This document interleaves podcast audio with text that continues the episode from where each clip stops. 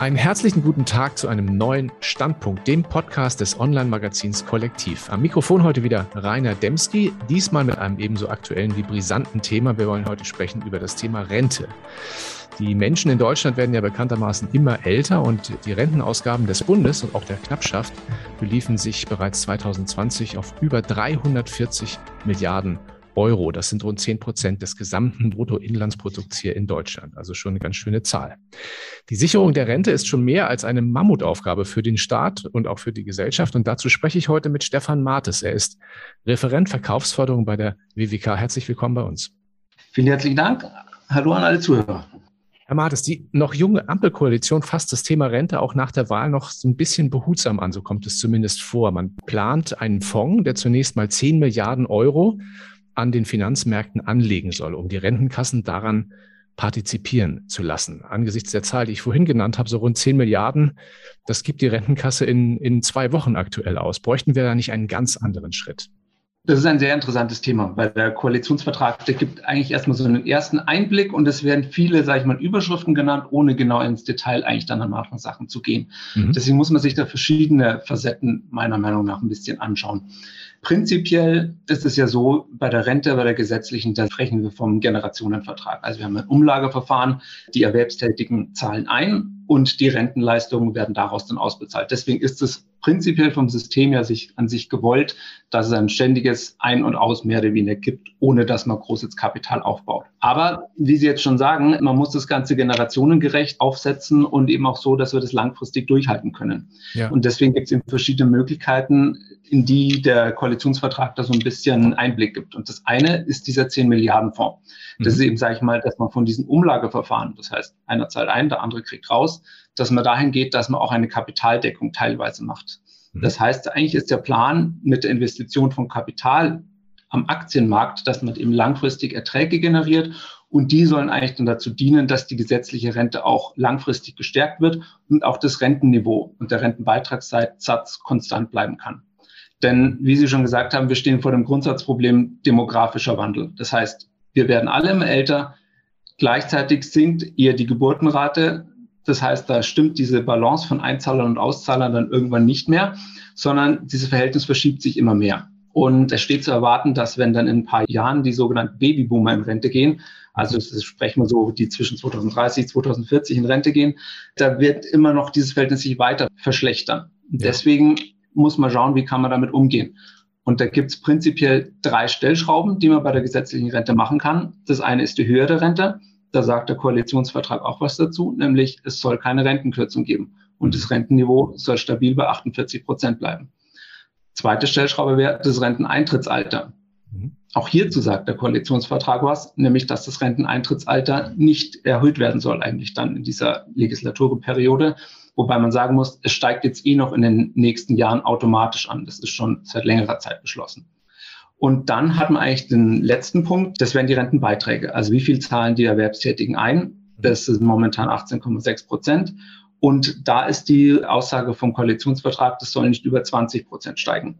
Das heißt, da lassen sie sich ein bisschen Spielraum. Das heißt, da könnte gegebenenfalls was kommen. Ob das reicht, weiß man natürlich nicht genau. Deswegen wird jetzt über verschiedene Maßnahmen diskutiert. Eine davon ist dieser 10 Milliarden Fonds, der aufgelegt wird, der das so ein bisschen stützen soll.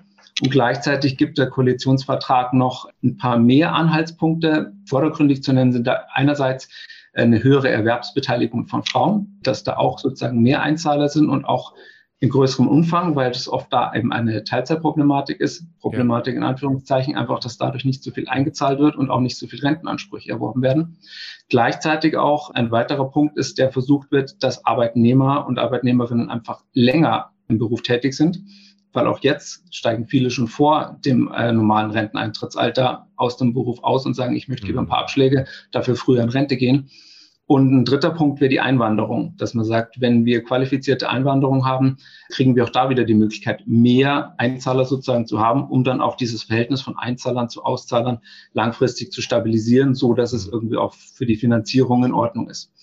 Zusätzlich gibt der Koalitionsvertrag noch weitere Ideen. Generell kann man ein Hauptthema damit überschreiben, mehr Kapitalmarktorientierung. Das heißt, dass man in verschiedenen Produktbereichen und Vorsorgebereichen einfach mehr Möglichkeiten hat, auch renditestark über die Aktienmärkte anzulegen und gegebenenfalls einzelne Garantien, die es momentan noch gibt, dafür zurückgefahren werden. Mhm. Ein zusätzlicher Punkt vielleicht als Abschluss, was man noch sagen kann, auch Selbstständige wird darüber diskutiert, dass ja. die vielleicht in die Rentenkasse aufgenommen werden, dass da auch einfach nochmal mehr Beitragszahler da sind. Das heißt, man sieht schon, es gibt viele Ideen, wie man das stärken kann. Ob es dann wirklich reicht, ob da noch mehr Schritte kommen müssen, das wird man leider dann eigentlich erst im Laufe der nächsten Jahre sehen und man muss einfach auch sehr genau hinschauen und im Zweifelsfall dann Gegenmaßnahmen ergreifen oder Nachbesserungen. Aber da heißt ein bisschen abwarten und Tee trinken in der Frage. ja, aber natürlich auch ein bisschen handeln. Also wir haben schon sehr, sehr bunten und großen Blumenstrauß hier gestellt und gerade der letztgenannte Punkt, Selbstständige in die, in die gesetzliche, das ist ja eine heilige Kuh in Deutschland. Bin mal gespannt, ob da irgendwann jemand rangeht. Mhm. Ähm, wollen wir mal schauen. Ja, nun, ja, wenn wir einen kleinen Perspektivwechsel mal machen zum Thema Rentenhöhe, die ist ja aktuell noch an die Entwicklung der Löhne gekoppelt. Und die Reallöhne haben sich in Deutschland 2021 ja bekanntermaßen kaum verändert. Stattdessen haben wir aber aktuell eine recht hohe Inflationsrate. Letztes Jahr sogar mal fast 5 Prozent, jetzt aktuell 3,1 Prozent im Durchschnitt 2021. Brauchen wir da nicht ein anderes, vielleicht auch zeitgemäßeres Modell, um die Rentenhöhe zu kalkulieren? Das ist auf alle Fälle eine sehr kontroverse Diskussion, die Sie da ansprechen, weil da gibt es auch viele Für und Wider Punkte, die man da ein bisschen berücksichtigen muss. Weil was auf alle Fälle so ist, momentan, wer aktuell in Rente geht, weiß, die Zahlungen von der Rentenversicherung, die bleiben konstant oder werden sogar jedes Jahr erhöht, je nachdem. Aber sie kann nicht sinken. Das heißt, man hat eine gewisse Planungssicherheit für die Rentner. Gleichzeitig möchte man aber auch, dass sozusagen der wirtschaftliche Fortschritt oder der gesellschaftliche Wohlstand, der irgendwo durch die Lohnentwicklung dokumentiert wird, sprich, wenn die Löhne steigen, haben die Leute auch mehr Geld zur Verfügung. Und das möchte man sozusagen auch den Rentner dran beteiligen, weil der hat er sozusagen dann nicht mehr eine Gehaltserhöhung oder sowas, steht ihm ja quasi nicht mehr ins Haus, sondern er kriegt seine Rente und damit ist es, ist es mehr oder weniger gegessen. Aber man möchte eigentlich durch diese aktuelle Kopplung haben, dass die Gesellschaft als Ganzes vom Fortschritt profitiert. Und das ist auch ein nicht zu unterschätzender Punkt für die Akzeptanz von der gesetzlichen Rente, dass man dann sagt, wir möchten alle irgendwo dabei sein und jeder soll so ein bisschen profitieren. Aber es gibt natürlich den Vorschlag, dass man sagt, was Sie eben auch angesprochen haben. Jetzt haben wir so eine hohe Inflation, müsste man nicht irgendwie auch die Inflation mit einberechnen, mit einbeziehen, damit sozusagen, dass eher das die bessere Orientierungsgröße wäre. Der Vorteil wäre natürlich, gerade wenn wir jetzt hohe Inflationsraten haben, die Kaufkraft bleibt definitiv erhalten, wenn wir es an die Inflationsrate koppeln. Der Nachteil wiederum ist, wenn wir jetzt, sage ich mal, diese Inflationsrate, das ist momentan, muss man sagen, auch sage ich mal, so ein bisschen nach Corona schon ein bisschen vorweggenommen ist. Wir haben eine Ausnahmesituation. Das weiß jeder von den letzten zwei Jahren einfach. Da kommen viele verschiedene Aspekte zusammen und so Experten, wenn man sich so ein bisschen umhört, die gängige Meinung ist eigentlich, dass so im zweiten Halbjahr 2022 sollte sich das eigentlich später wieder normalisieren und eigentlich auch wieder seinen üblichen Gang und eher in diese angestrebte Inflationsrate von um die zwei Prozent, die die EZB ja normalerweise darstellen will, sollte sich das da eigentlich wieder annähern. Das heißt, das ist, würde ich sagen, ist eher ein mittel- bis kurzfristiger vorübergehender Effekt. Die sollte normalerweise nicht so bleiben. Das heißt, wenn man jetzt davon ausgeht, die Inflation geht wieder auf ein normales Niveau zurück, aber es finden wieder normale Lohnverhandlungen statt, normale Tarifgesetze und so weiter. Und es ist eine gewisse Steigerung von den Löhnen auch einfach wieder zu erwarten, weil es der Wirtschaft im Zweifelsfall dann wieder gut geht. Mhm. Bedeutet es natürlich für den Rentner, er entfernt sich von dem Lohnniveau oder von dem steigenden Lohnniveau, sondern eigentlich, wenn man vergleicht die Löhne zu dem, was die Rente kommt, ist sozusagen das Niveau davon, das ist eigentlich dann fast eine Kürzung für den Rentner. Klar, das ja. heißt, da haben wir dann diesen Punkt, äh, erreicht, dass dann eigentlich diese Akzeptanz, da können Sie ihm dann so ein bisschen durchaus auch mal rumoren oder sagen, die jetzt erwerbstätig sind, die können sich mehr leisten und ich kann mir nicht mehr so viel leisten. Das heißt, die Gesellschaft profitiert dann nicht mehr als Ganzes. Ja. Das heißt, es ist ein schwieriger Punkt und vielleicht im Hintergrund auch zu behalten. Die meisten Wahlberechtigten sind mittlerweile auch schon näher an der Rente als am Berufseintritt. Das heißt, da wird die Politik sicherlich auch immer wieder sich daran orientieren. Aber man muss natürlich gucken, dass das in einem dass es einfach in, in, einem guten Verhältnis ist, so dass sowohl die Rentner als auch die Erwerbstätigen dann nicht keiner zu sehr benachteiligt wird oder übervorteilt wird. Ja, Sie hatten ja schon die Babyboomer angesprochen. Das trifft auch für mich zu. Ne? Also ich falle genau in diesen Kreis. Ja, aber wenn wir mal so ein bisschen auf, auf, auf die Produktebene rauf, äh, raufblicken, ne? ähm, eine Rentenversicherung, die sichert ja vor allem eins ab, und das gilt ja auch für die gesetzliche Rente, das Risiko der Langlebigkeit. Also ne, je länger ich lebe, desto teurer ist es sozusagen. Nun werden die Menschen, hatten wir schon angesprochen, immer älter. 1960, da hatten neugeborene Männer eine Lebenserwartung von 66,9 Jahren und Frauen 72,4 Jahre. Wer 2020 geboren wurde, wird laut Prognose als Mann bereits 78,9 und als Frau 83,6 Jahre alt. Ganz schön dynamischer Prozess. Wie wichtig ist in dem Kontext aus Ihrer Sicht, das ist natürlich jetzt eine, eine, Frage, die ich jemandem aus einer Versicherungsgesellschaft stelle, aber ich glaube, es passt trotzdem ganz gut. Wie wichtig ist in dem Kontext parallel zu dieser staatlichen Rentenversicherung eine private Vorsorge? Kurzfassung elementar. Also ohne das wird es in Zukunft praktisch nicht mehr gehen. Höchstens man hat einen so finanziellen entspannten Background von vielleicht den Eltern mitbekommen, dass man sagt, das kann ich mir so leisten. Aber für den Otto-Normalverbraucher wie Sie und ich, denke ich, da führt kein Weg dran vorbei. Demografischer Wandel ist die zentrale Herausforderung von der Zukunft. Wir haben einfach den Punkt, am Ende des Geldes ist noch Leben übrig kann man so plakativ sagen. Ja. Und das ist eben die Gefahr von Altersarmut, die in Zukunft man immer mehr sich visualisieren muss und sensibel dafür sein muss. Weil oft ist eben die eigene Lebenserwartung unterschätzt man normalerweise. Man orientiert sich, wie alt sind jetzt meine Großeltern geworden und denkt so, bis in die Richtung müsste es ja dann bei mir auch passen. Und dabei ja. übersieht man, funktioniert irgendwie nicht mehr, weil wir werden alle immer ein bisschen älter. Und wir haben ja schon viel drüber geredet, dass äh, verursacht natürlich bei der gesetzlichen Rentenversicherung eben dann auch massive Finanzierungsprobleme. Die Lebenserwartung wird höher, Geburten runter, Rentenbezugsdauer wird auch immer länger. Sprich, der Rentenbezugsdauer, wann gehe ich in Rente und wie lange bekomme ich Rente sozusagen, bis mein Leben dann vorbei ist. Auch das steigt immer mehr an und belastet immer mehr die Rentenkasse. Auch über das Verhältnis von den Einzahlern zu den Auszahlern haben wir schon mal so ein bisschen angesprochen. Vielleicht mal so zum Vergleich in den 2010er Jahren, da war es so, dass eigentlich einem Rentner drei Beitragszahler gegenüberstanden. Ja. Das verschiebt sich jetzt immer mehr und immer ungünstiger natürlich. Mhm. Für 2035 ist es so, wenn wir bei einem, wenn wir weiter bei einem Renteneintrittsalter von 65 wären, dann wären wir schon bei 2 zu 1 bei dem Verhältnis. Also müssten mhm. zwei Beitragszahler einen Rentner finanzieren. Das ist jetzt ein bisschen abgeschwächt worden durch die Rente, die mit 67 kommt. Da sind es jetzt nur 2,3. Aber der Trend, denke ich, wird dadurch relativ klar. Und dann kommen wir wieder zu den Babyboomern, die mhm. uns vor die Herausforderung stellen. Die kommen dann alle relativ massiv. Und das da sind muss relativ viele, gucken, ja. genau, wie das dann eben weitergeht. Das heißt, die Herausforderung wird erstmal nicht weniger werden. Mhm. Und elementar, denke ich, für alle Personen in Deutschland ist einfach, man braucht eine Rentensicherheit. Und diese Rentensicherheit muss lebenslang sein. Ja. Deswegen kann eigentlich die gesetzliche Rentenversicherung nur ein Teil von der Lösung sein. Es ist auch in einem Koalitionsvertrag, was wir schon gesehen haben, das Rentenniveau soll ja 48 Prozent bleiben. Das mhm. bedeutet für die allermeisten, und der Normalfall ist da, da fehlt noch einiges. Da gibt es eine gewisse Rentenlücke, die wir dann irgendwie füllen müssen mit anderen Möglichkeiten zur Vorsorge. Vielleicht zu bedenken, manche Kosten fallen weg. Zum Beispiel jetzt in die Rentenversicherung muss man nichts mehr einzahlen. Aber um den Lebensstandard zu halten, reicht die gesetzliche Rente so mit sehr großer Wahrscheinlichkeit einfach nicht mehr, sondern private Vorsorge ist ein Muss. Und welche Instrumente dafür zur Verfügung stehen, darauf kommen wir dann in der späteren Frage nochmal zu sprechen. Aber Sie hatten eben gerade im Nebensatz auch schon eine Brücke gebaut zu meiner nächsten Frage. Wir wollen nochmal sprechen über das Thema Renteneintrittsalter. Das ist ja auch so eine Diskussion, über die man in Deutschland, auch eine heilige Kuh, würde ich jetzt mal sagen, über die man nicht so gerne spricht, auch in der Politik nicht. Trotzdem die Frage, bräuchten wir nicht bei längerer Lebenserwartung nicht konsequenterweise einen späteren Rentenbeginn? Man hat ja auch so diese Situation, ne, dass heutige 70 ist das oder heutige 50, 70 ist das frühere 50 oder umgekehrt. Also man, äh, die Menschen sind ja auch immer fitter, auch im Alter. Müsste man das nicht äh, angehen, dieses Thema? Also das Renteneintrittsalter ist natürlich eine der zentralen Punkte, mit dem man irgendwas für die Finanzierung der Rente einstellen kann. Fakt ist, über die demografische Entwicklung, da haben wir schon viel gesprochen, die kommt und die stellt uns vor Herausforderungen. Es ist aber auch so, was man bedenken muss, jetzt bis 2031, das ist schon vor längerer Zeit verabschiedet worden, kommt ja dieser Übergang zur Rente mit 67. Ja. Das heißt, momentan steigt es eigentlich noch, so dass wir da jetzt, sagen wir mal, aktuell noch keinen absolut akuten Handlungsbedarf haben. Was man allerdings betrachten muss, das tatsächliche Renteneintrittsalter, also dann, wann die Leute wirklich momentan in Rente gehen, ist bei nur knapp über 62 Jahren. Mhm. Das heißt, da sind wir jetzt eigentlich auch schon von dem vorgesehenen Renteneintrittsalter entfernt. Dann nehmen die Leute eben lieber Abschläge in Kauf dafür, dass man früher in der Rente ist. Das heißt, man muss da sehr genau im Auge behalten, ob eben das zukünftig reicht.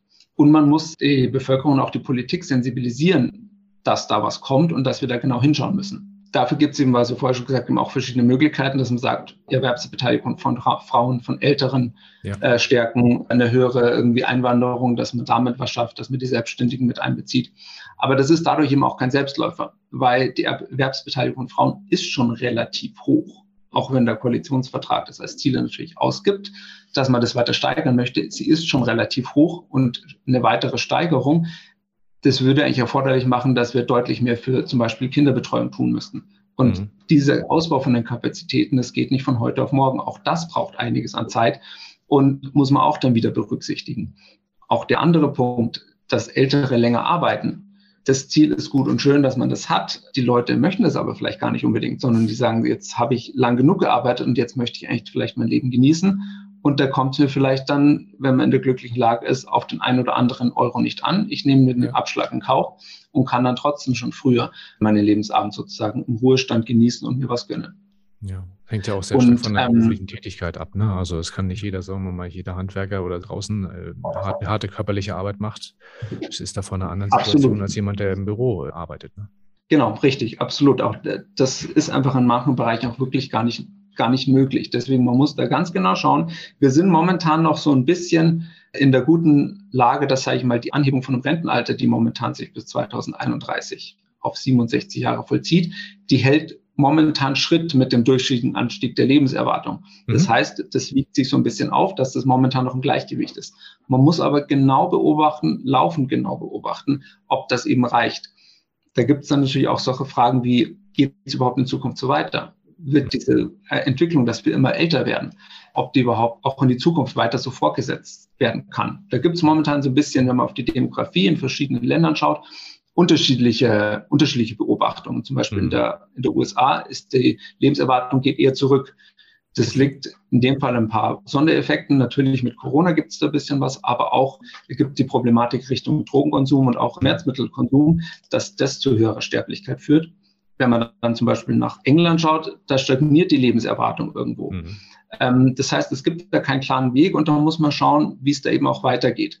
Es zeichnet sich so ein bisschen ab, dass über 100, da tut sich jetzt nichts, sage ich mal. Bis 100, da ist der Prozess momentan so, dass schon die Leute immer älter werden. Aber ab diese 100 Jahre, sage ich mal, ist dann auch mal, sage ich mal, ein bisschen so eine Grenze momentan erreicht, über die man dann nicht mehr sozusagen in breiter Masse dann sozusagen die Lebenserwartung sich steigert. Aber auch mhm. das kann sich natürlich durch medizinischen Fortschritt, was wir momentan ja ganz massive Beobachtungen haben in verschiedenen Bereichen, was sich da tut und was vielleicht zukünftig möglich sein wird. Auch da kann man natürlich sich nicht darauf verlassen, dass das dann bei dieser Grenze bleibt. Deswegen mhm. absolut zentraler ist wichtiger Punkt. Man muss die aktuellen Zahlen beobachten. Man muss schauen, was ist zu und was ist mit Abwanderung. Und dann muss man gegebenenfalls reagieren und die Maßnahmen anpassen. Mhm. Ja, sehr spannend. Auch die Einblicke da in, in, andere Länder, die Sie gerade eben geschildert haben. Das wusste ich tatsächlich gar nicht, dass in den USA die Lebenswartung rückläufig ist. Interessanter Prozess. Wenn wir nochmal so ein bisschen auf die, auf die, auf die Verbraucher schauen. Also für, für, mir kommt es immer so ein bisschen so vor, als wenn das Thema Rente zwar immer so, ja, so mitschwingt in der, in der öffentlichen Diskussion, aber dass es so täglich im Bewusstsein der Menschen ist, das kommt mir nicht so vor. In anderen Ländern wie in Schweden, Dänemark oder den Niederlanden, da erhalten die Menschen ja zum Beispiel digital und quasi in Echtzeit über also ihre Renteninformationen. Wir kriegen immer noch den Rentenbescheid einmal im Jahr in den, in den Postbriefkasten. Da ist halt die Frage, wäre es nicht da auch bei uns mal Zeit für ein etwas zeitgemäßeres Modell, um auch dieses Problembewusstsein bei den Menschen so ein Stück weit zu stärken, dass die Menschen mehr, sagen wir mal, das, The das Thema auch für sich, für sich erkennen, dass sie zum Beispiel dann eben auch stärker über private Vorsorge nachdenken. Absolut. Also es ist prinzipiell gut, dass es die Renteninfo gibt, aber das kann nur der Startpunkt sein. Das ist ein kleiner Einblick, der mal einen Anhaltspunkt gibt. Aber von da aus muss eigentlich noch mehr kommen. Und eigentlich braucht man auch eine wesentlich größere Übersicht als jetzt nur das, was aus der gesetzlichen Rente kommt. Vor allem bei dem Thema, da gibt es so viele Einflussfaktoren und man muss sich einfach bewusst machen, wenn man sich nicht tagtäglich damit beschäftigt. Das ist kein leicht verständliches Thema. Wir reden hier über irgendwas, was dann mal in ferner Zukunft, in 30, 40 Jahren vielleicht sein muss. Und darüber soll ich mir jetzt Gedanken machen hm. und soll das auch verstehen. Da gibt es viele Themen wie, was ist steuerlich dann eigentlich? Gibt es irgendwelche Reformen, die in der Zwischenzeit dann noch kommen?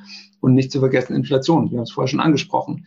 Selbst wenn wir jetzt nur mal von zwei Prozent Inflation, also von der angestrebten, von der EZB ausgehen, in 35 Jahren, sprich, wenn ich als 30-Jähriger mir eine Altersvorsorge mache und will mit 65 in Rente gehen, 2% Inflation vernichten die Hälfte der Kaufkraft in der Zeit. Ja. Das heißt, das, was ich da jetzt anlege, das habe ich später, kann ich mir beim Weiten nicht mehr das kaufen, was ich mir eigentlich vielleicht jetzt denke. Das heißt, diese Inflation hat einen enormen Einfluss bei der Altersvorsorge, weil es eben so ein langer Ansparvorgang ist. Und deswegen ist wichtig, einerseits, dass man Info hat, dass man sich gegebenenfalls aber auch Unterstützung von Experten, die sich jederzeit und oft damit beschäftigen haben, um das zu planen, dieses Thema. Und was ganz wichtig für das Verständnis ist, ist einfach einen einfachen, klaren Überblick über dieses Thema. Und mhm. da ist es eben zu einem digitalen Rentenüberblick, was Sie angesprochen haben, finde ich persönlich ein sehr gutes Mittel. Und da gehört auch dazu, dass man nicht nur das von der gesetzlichen Rente sieht, sondern dass man eben auch sieht, was habe ich meinetwegen von meinem Arbeitgeber zu erwarten, also sprich betriebliche Altersvorsorge oder habe ich einen Riester, habe ich einen Rürup, mhm. dass man das alles mit einbezieht, weil erst dann kann ich eigentlich einigermaßen gut sagen, das ist meine Rentenlücke und damit muss ich mich beschäftigen. Genau. Und vielleicht zu kurz mal noch einfach die Situation in Deutschland ist so, es wird da schon sehr lang drüber geredet. Es wurde schon in den 2000er Jahren diskutiert. Und jetzt hat es vor ein paar Jahren, so 2018, kam mal so ein bisschen eine neue Dynamik. Da wurde angekündigt, es gibt die digitale Rentenübersicht, soll es geben. Mhm. Das ist dann wieder zwischenzeitlich ein bisschen eingeschlafen. Und mein letzter Stand war, dass für Ende 2022 ist jetzt eine erste Betriebsphase geplant. Das heißt also, vor 2023 kommt dann höchstwahrscheinlich für den normalen äh, Verbraucher auch erstmal nichts. Aber es, es ist gut, dass vielleicht da wieder ein bisschen Schwung reinkommt und dass wir da jetzt endlich Resultate dann einfach auch sehen können. Und damit hat die breite Öffentlichkeit einfach auch wesentlich mehr und jeder Einzelne hat mehr Möglichkeiten, sich dann Überblick zu verschaffen und dann ganz konkret zu planen. Genau. Und andererseits sind natürlich aber auch die Berater da draußen in der Landschaft und wir als Branche natürlich auch gefordert, diese Informationen ein Stück weit bereitzustellen oder aufzubereiten für, für die Verbraucher. Und da sind wir auch schon ein bisschen bei dem, was Sie bei der WWK so tun. Sie sind einer der großen Anbieter in dem Bereich in, am deutschen Markt insgesamt ist der Markt ja schon sehr breit aufgestellt, was das Thema Produktsortiment betrifft. Was sind aus Ihrer Sicht die aussichtsreichsten oder die empfehlenswertesten Modelle, wenn man privat vorsorgen möchte? Und was bietet die WWK in diesem Kontext an? Also wie Sie sagen, da gibt es einiges. Wir haben die gesetzliche Rente als Basis und dann gibt es die Bausteine, die wir drumherum, also sprich betriebliche Altersvorsorge. Man kann auch an Riester, Rürup-Renten denken. Natürlich die privaten Renten- und Lebensversicherungen, konventionelle Kapitalanlagen, Sparen am Kapitalmarkt über Fonds, über ETFs und, und, und. Also man hat einen riesengroßen Auswahl, was man da machen kann. Und da ist es schwer, den Überblick zu behalten. Und wie Sie auch sagen, da ist es wichtig, dass man sich Unterstützung von Experten holt, die einen da einen Einblick geben können und für den jeweiligen Kunden das Richtige suchen, weil es ist nicht für jeden das gleiche Produkt, das Richtige. Ich bin aber überzeugt, was allen gemeinsam ist, wir müssen die Chancen am Kapitalmarkt nutzen. Also mit einer konventionellen Anlage werden wir das, werden wir es nicht schaffen, eine Altersvorsorge zu finanzieren. Ich habe da gerne mal so ein Beispiel. Wenn man sich überlegt, ich möchte mein Kapital ver verdoppeln. Wenn Sie das mit einer Rendite von fünf Prozent machen, also Sie kriegen fünf Prozent Zinsen jedes Jahr, dann brauchen Sie dafür 14 Jahre. Wenn Sie das mit einer Rendite von 0,5 Prozent machen, dann können Sie eine Null dranhängen, dann sind Sie bei 140 Jahren. Ja. Sprich, da müssen Sie sich über die Rente keine Gedanken mehr machen, weil da ist die Rente schon rum. 100 Jahre. Das heißt, da kommen wir nicht weiter. Wir brauchen ein renditestarkes Produkt. Auch im Hinterkopf nochmal behalten, die Inflation. Auch die frisst uns wieder was von unserer Kaufkraft jedes Jahr weg. Deswegen sagen wir ganz klar, und dafür steht auch die WWK, fondgebundene Versicherung. Wir sind ein Pionier in Deutschland. Wir haben da schon 1971 damit angefangen, dass wir eine erste Fondspolice angeboten haben. Da haben wir auch letztes Jahr ein großes Jubiläum, 50 Jahre Fondspolice gefeiert. Mhm. Und das leben wir auch und das, denke ich, bestätigen auch unabhängige Ratingagenturen, von denen wir seit Jahren einfach Top-Bewertungen bekommen. Mhm. Und ich persönlich sehe eben auch da eindeutige Vorteile bei der Fondspolice, weil wir haben, damit hat man die Möglichkeit, den Kapitalmarkt zu nutzen mhm. und hat trotzdem gleichzeitig den ganz entscheidenden Punkt, den auch nur eine Versicherung bieten kann. Man hat eine lebenslange Rentensicherheit. Egal wie alt man wird, die Rente fließt jeden Monat zuverlässig aufs Konto. Mhm. Daneben gibt es noch weitere Vorteile zum Beispiel eine Fondsauswahl, die ist bei uns qualitätsgeprüft. Wir nehmen nicht jeden Fonds bei uns rein. Es gibt hunderte, tausende Fonds mhm. draußen als Angebot. Bei uns, wir checken eigentlich jeden Fonds durch, durch unsere Experten und erst dann kommt er bei uns in die Fondsauswahl, dass man ihn auswählen kann, weil wir sagen, der eignet sich für unser Altersvorsorgeprodukt. Mhm. Auch charmante Vorteile wie, man hat dadurch, dass wir als Versicherung sozusagen das anbieten, hat man die Möglichkeit oder hat Zugang zu Anlagen, die man als Privatanleger normalerweise gar nicht bekommt, sogenannte genau. zum Beispiel institutionelle Tranche, die man eigentlich nur als, äh, sage ich mal, professioneller Anleger mit großen Kapitalanlagen Zugriff bekommt und deswegen vielleicht auch besseren Konditionen, können wir bei unseren Fondspolicen anbieten. Mhm. Sie zahlen auch keinen Ausgabeaufschlag bei einer Fondspolice. Man kann das Produkt anpassen. Man hat zusätzlich, was auch nicht zu unterschätzen ist, es gibt in der ersten, zweiten Schicht wunderbare Förderung vom Staat oder eben auch steuerliche Vorteile. Auch in der dritten Schicht muss man sich da irgendwo Gedanken machen und da bietet eine Fondspolice schon einiges. Mhm. Und ähm, von unserer Seite, wir haben da zwei absolute Spitzenprodukte aus meiner Sicht im Markt. Jetzt ganz frisch zu Jahresbeginn 2022 haben wir unsere fondgebundene Rentenversicherung WWK Premium Fondsrente 2.0 mhm. eingeführt. Die ist mit Beginn des Jahres gestartet und da haben wir klar den Fokus auf möglichst hohen Renditen, dass man sagt, man kann an den weltweiten Aktienmärkten maximal teilhaben und für seine Altersvorsorge ansparen. Dafür stehen dann 100 Topfonds zur Verfügung und was ganz Neues, was bisher noch gar nicht gab bei irgendeinem Produkt von uns, dass man auch in der Rentenphase weiter vom Kapitalmarkt profitieren kann. Aber das ist eben nicht alles, sondern wir haben nebendran, weil nicht jeder Anleger ist gleich und nicht jeder ist, jeder, jede Facette gleich wichtig. Wir haben daneben auch noch weiterhin unser Produkt, mit dem wir seit über zehn Jahren enorm erfolgreich sind und das auch immer wieder eine Aktualisierung erfahren hat, haben wir WWK IntelliProtect 2.0. Da ist der Vorteil, man hat sowohl Renditechancen, weil man in Fonds anlegt, gleichzeitig hat man aber auch noch eine Beitragsgarantie. Das heißt, man hat irgendwo ein Sicherheitsnetz für die Kunden, die das möchten. Auch die können wir dann eben kosteneffizient eine Garantie darstellen und auch verschiedene Garantieniveaus, die der Kunde dann einfach individuell auswählen kann, was für ihn passt.